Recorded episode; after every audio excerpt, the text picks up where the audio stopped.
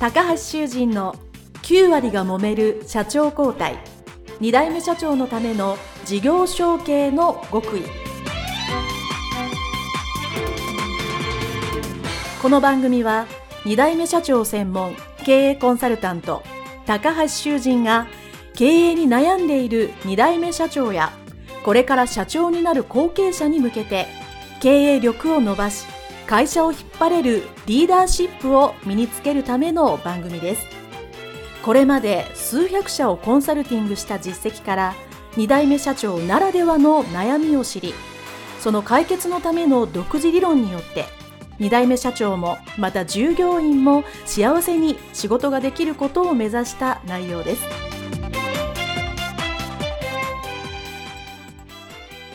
皆さんこんにちは。次世代経営協会理事長高橋修二です本日は後継者後継社長のための従業員承継についてお話をしたいと思いますこの番組はですね後継者後継社長の方を応援するというプログラムですので基本的には、まあ、後継者が社長の息子さん娘さん、まあ、娘婿さんあたりをですね、想定して喋っております。ですがですね、昨今は従業員さんに引き継いでほしいということも私もね、コンサルティングを受けますし、仮にですね、皆さんが後継者、後継社長であったとして、もし自分ではなく従業員さんが引き継ぐということも、ま、可能性としては考えられなくはないので、その時に逆にどういうふうに注意すればいいか、もしくはこれを聞いてるリスナーの方がですね、渡す方ですね。今度、息子か娘か、もしくは従業員も考えてるな、っていうリスナーさんもいらっしゃると思いますので、そういう方にはですね、従業員承継するときの特徴をですね、気をつける点っていうのをですね、お話ししていきたいと思います。まず、事業承継には7つの大きなテーマ、まあ、やるべきことっていうのがあるというのはですね、私いろいろなとこで申し上げて、このポッドキャストでも一番最初の方にね、申し上げていたと思うんですけども、久しぶりにその7つをですね、従業員承継という視点で見るとどうかというので今日はお話していきます。7つのテーマですね、まず最初に言いますと、1つが後継者、引き継ぐ方、後継者のメンタル。2番目が後継者の経営理念。3つ目がコミュニケーション力。4つ目がマーケティング力。5つ目が組織人事。6つ目、財務資金力。そして7つ目、最後が自社株対策ということになっていますので、ざっとお話をしていきたいと思います。一つ目ですね。まあ、メンタルというのはですね、これは一番に挙げているのは、当然何をやるにしても、勉強でも、スポーツでも、音楽でも、よしやろうと。自分がやりたい。何としてもこういう風になりたい。ですね、決意覚悟っていうのがですね、非常に重要です。親族の、まあ、息子、娘であればですね、小さい頃から言われてるので、なんとなくそうかなーっていうふうに思ってるっていう方がですね、このポッドキャストのインタビューで結構多いですね。で、そういう方がですね、もちろん、よし、頑張ろうと自分では決めてるんですけども、どこかしら100%ではなく90%とか80%の場合があります。なので、まず最初に100%メモリを振り切るぐらい決意覚悟を決めようというのはですね、一番最初になります。ただし、従業員さんの場合はですね、もう、社長やってくれとオファーが決めてから相当悩んで悩んで、よしやろうと決意を決めてるので、基本的には大丈夫だと思うんですね。ただ一点気になるのはですね、そのご家族ですね。引き継ぐ従業員の方のご家族も理解をしてもらってるか。話してですね、いいわよ、あなたはやりなさいというふうになってるかどうか。っていうのがね、非常に重要なので、ご家族のことも含めて、よく決断して、もしくは確認してくださいね、というのは私はよく言っています。そして二つ目がですね、経営理念なわけですね。おそらく従業員承継の場合はですね、年齢がすごい若い従業員にというのは、これは可能性が低いわけですよね。私も従業員承継のされる場合は、経営者さんが65歳、70歳、75歳でもですね、従業員さん、引き継ぐ従業員さんがだいたい50前半の方が多いですね。40代っていうのは稀ですね。なので、えー、どうしてもそっからの自分が、従業員さんが後継社長になってからの時間軸っていうんですね。だいたい10年ぐらいなんですね。10年ぐらいでまあ、社長をやって引退するのか次にバトンタッチするのかということを考えますと、経理念の場合ですね、変えてもいいんですけど、浸透するのに時間かかります。そして効果が出るのはですね、やはり3年から5年かかりますので、従業員証券の場合は、そこまで長いスパンで見ないという場合は、変えない、そのままというのがよろしいかと思いますね。いいですね。で、ただし、えー、現時点でその明確な正しい経営理念の形っていうのは、えー、経営理念のね、作り方で私知ってると思うんですけど、そうなってない場合は、今、形になってないものを、こういうふうに文章化しました。経営理念の形にしましたということはですね、やった方がいいかなと思います。そして三つ目、コミュニケーション力ですね。これはリーダーとして絶対必要なわけですね。このポッドキャストの中でもね、何度かお話してる。相手に合わせた喋り方、タイプに合わせた説明の仕方、理解の仕方、そして納得の仕方。いろいろノウハウを喋ってます。やっぱそういう勉強っていうのはリーダーっていうのは必須ですし、従業員、特に日本でね、そういう教育っていうのはあんまり受けてない場合があるので、これは必死にですね、学んでいただく必要があるわけですね。やっぱり、何人、何十人、多ければ何百人のリーダーになるわけですから、全員に動いてもらうためのリーダーシップ力。それは言葉の力ですね。それは言い方と相手に合わせた応対の仕方。これがですね、やっぱ引き継ぐもののリーダーシップとして重要なので、そこはぜひ、まあ私のポッドキャストも含めてですね、学んでいただきたいなと思います。そして4つ目がですね、マーケティング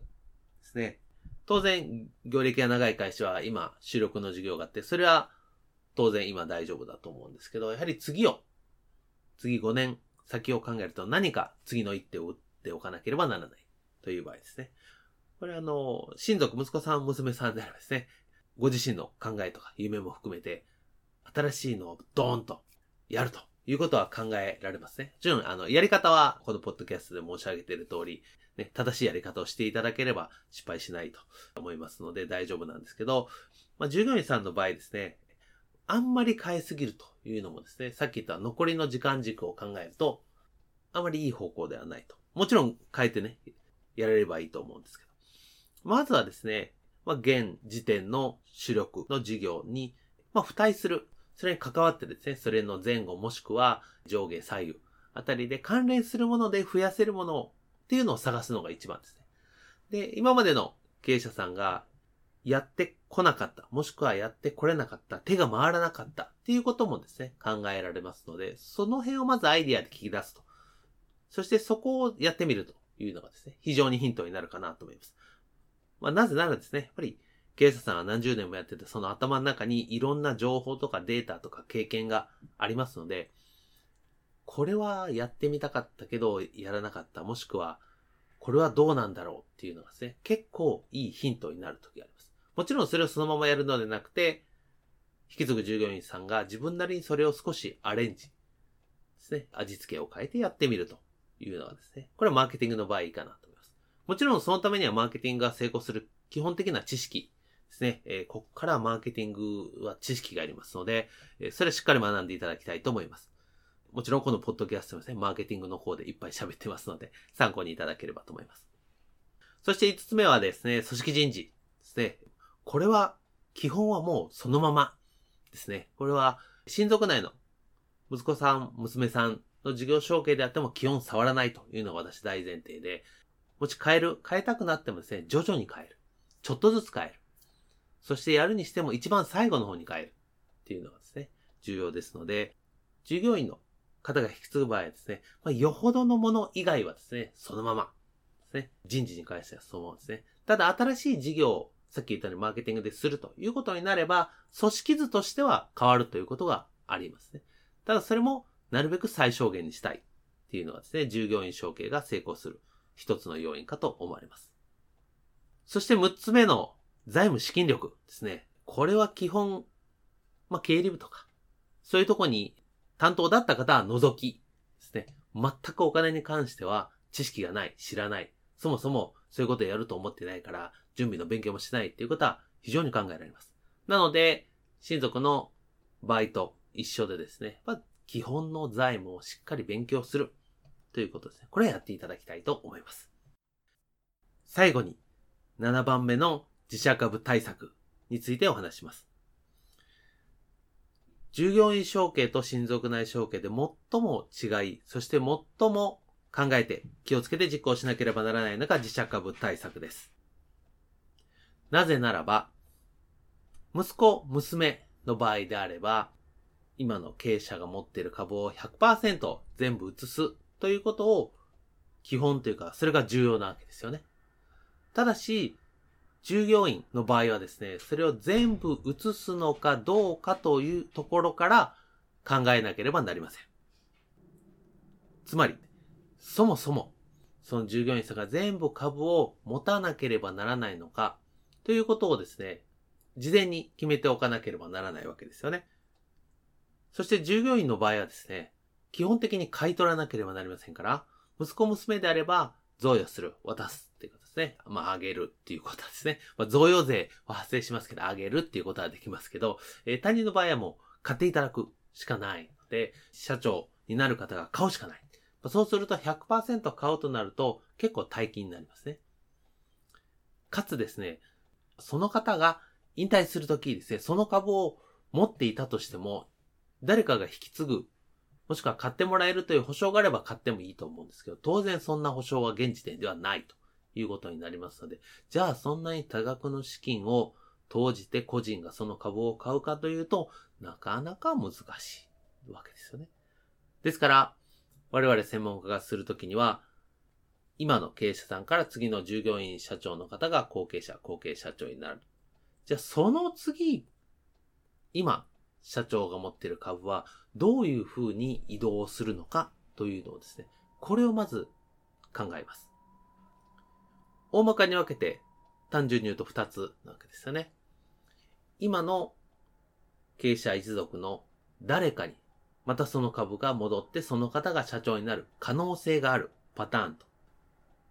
次の従業員社長の方の、まあその一族というか、その親族、まあ子供さんが引き継いでやっていく。大まかにこの二つがどっちの方向性なんだ？